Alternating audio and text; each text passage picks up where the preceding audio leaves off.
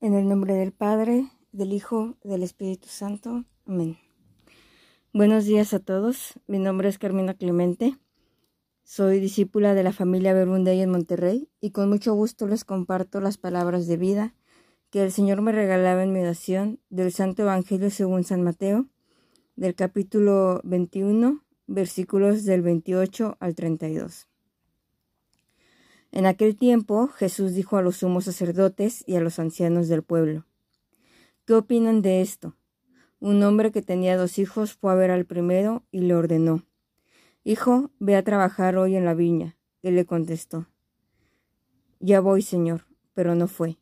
El padre se dirigió al segundo y le dijo lo mismo. Este le respondió, No quiero ir, pero se arrepintió y fue. ¿Cuál de los dos hizo la voluntad del padre? Ellos le respondieron, el segundo. Entonces Jesús les dijo, yo les aseguro que los publicanos y las prostitutas se les han adelantado en el camino del reino de Dios. Porque vino a ustedes Juan, predicó el camino de la justicia y no le creyeron. En cambio, los publicanos y las prostitutas sí le creyeron. Ustedes ni siquiera después de haber visto se han arrepentido ni han creído en él. Palabra del Señor. Gloria a ti, Señor Jesús. Gracias, Señor, por un nuevo día, por este momento en el que me puedo encontrar contigo a través de tu palabra. Gracias por ser tan paciente conmigo, por querer lo mejor para mi vida. Pongo en tus manos nuestros sueños, nuestros planes, nuestra vida, para que nuestra voluntad pueda ir en sintonía con la tuya. Gloria al Padre, al Hijo y al Espíritu Santo, como era en el principio, ahora y siempre, por los siglos de los siglos. Amén. ¿Cuál de los dos hizo la voluntad del Padre? La respuesta a esta pregunta puede ser bastante obvia. La voluntad del Padre era que su hijo trabajara en la viña, y el segundo hijo, a pesar de haber respondido que no quería, se arrepintió y fue. El primer hijo no fue. Y pues yo tomaba esto como para iniciar mi oración y tomaba dos puntos del Evangelio.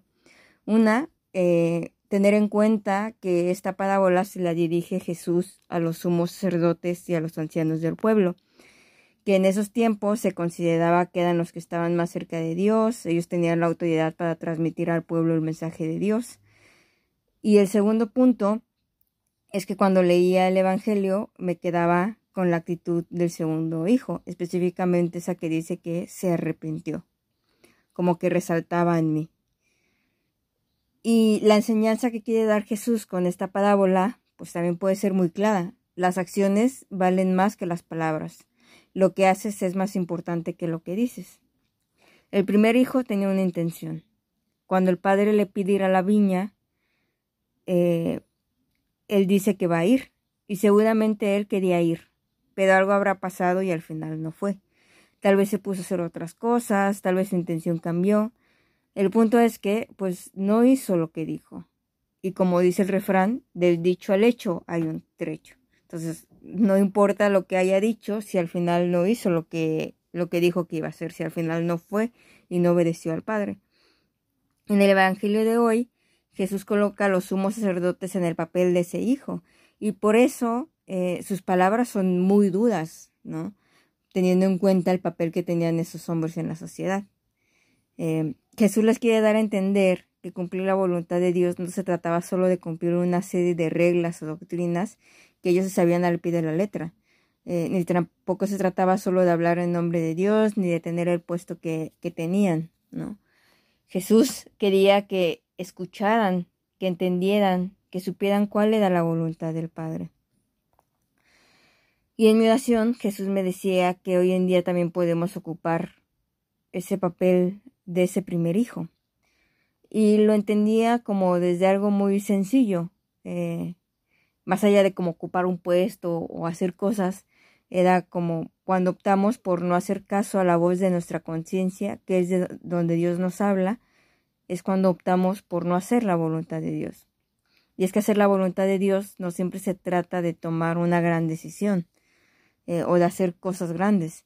día con día vamos haciendo la voluntad de Dios, día con día tenemos la oportunidad pues de decirle que sí, de hacer, ¿no? De obrar en nombre del amor, de obrar en, su nombre.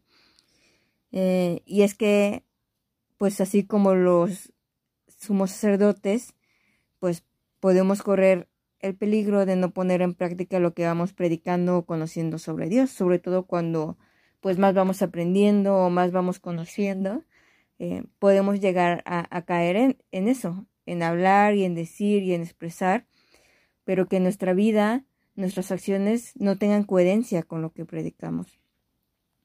Y en cuanto al segundo hijo, él dice que no va a ir a trabajar, pero se arrepiente y termina haciendo la voluntad del Padre.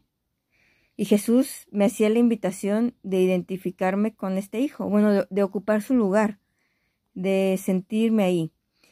Un hijo que en principio no tenía intención de obedecer a su padre. Y pues yo les comparto que yo recuerdo que muchas veces me vi en esta misma situación con mi mamá. Eh, cuando me mandaba hacer algo, eh, pues yo le decía que no quería o directamente pues no lo hacía. Este, pero después de un rato, pues yo terminaba haciendo aquello que me había pedido. Y cuando intentaba recordar por qué hacía eso con mi mamá, pensaba en lo mucho que cuesta ceder a nuestra comodidad y nuestras cosas. Y mamá me agarraba en un momento en el que estaba haciendo otra cosa y yo no quería dejarlo o pues estaba cansada, no tenía ganas o simplemente pues no me gustaba hacer lo que me pedía pero al final sí que había algo en mí que, que, me movía y lo hacía. A lo mejor en este caso como algo muy humano, como la autoridad que mi mamá representa, este, o a lo mejor que en mi caso pues mi mamá nunca ha sido mala conmigo eh, y pues me movía eso, ¿no? Querer obedecerla, el respeto como pues es mi mamá, eh, o también pues de cierta manera eh, yo soy la hija mayor, entonces ser ejemplo para mis hermanos, ¿no? De, de obediencia. Y cuando estaba yo en oración, eh, de alguna manera, eh, pues yo sentía eh, un poco a Dios como sentía mi mamá en ese momento, porque recuerdo a mi mamá que alguna vez decía que eso era lo que a ella le importaba, que al final hiciera las cosas, que mientras lo hiciera no pasaba nada si yo le decía que no quería hacerlo, ¿no? O, o que me esperara o que pasara tiempo eh, entre que me decía y que lo hacía. Eh, porque eh, Dios nos conoce y Él sabe que nos cuesta salir de la comodidad, que a veces nuestro corazón está puesto en otras cosas y que por eso pues no pasa nada si primero decimos que no, pero después nos arrepentimos y nos abrimos a su gracia. Por eso Jesús se refería un poco a los pecadores y a las prostitutas porque pues al final ellos escuchaban el mensaje, se arrepentían y estaban dispuestos a trabajar en la viña, a hacer la voluntad de Dios en su, vida, ¿no? A tener una vida de conversión, de dirigir esa mirada a Dios, ¿no? Y eso es lo que Él quiere, o sea, su voluntad es eso, porque al abrirnos a su gracia, damos la oportunidad a que su voluntad se haga en nuestras vidas. Pues bien, que las palabras y las promesas que le hacemos a Dios puedan ir respaldadas con nuestras acciones y que no nos olvidemos que Él nos tiene paciencia, que siempre podemos arrepentirnos y hacer su voluntad.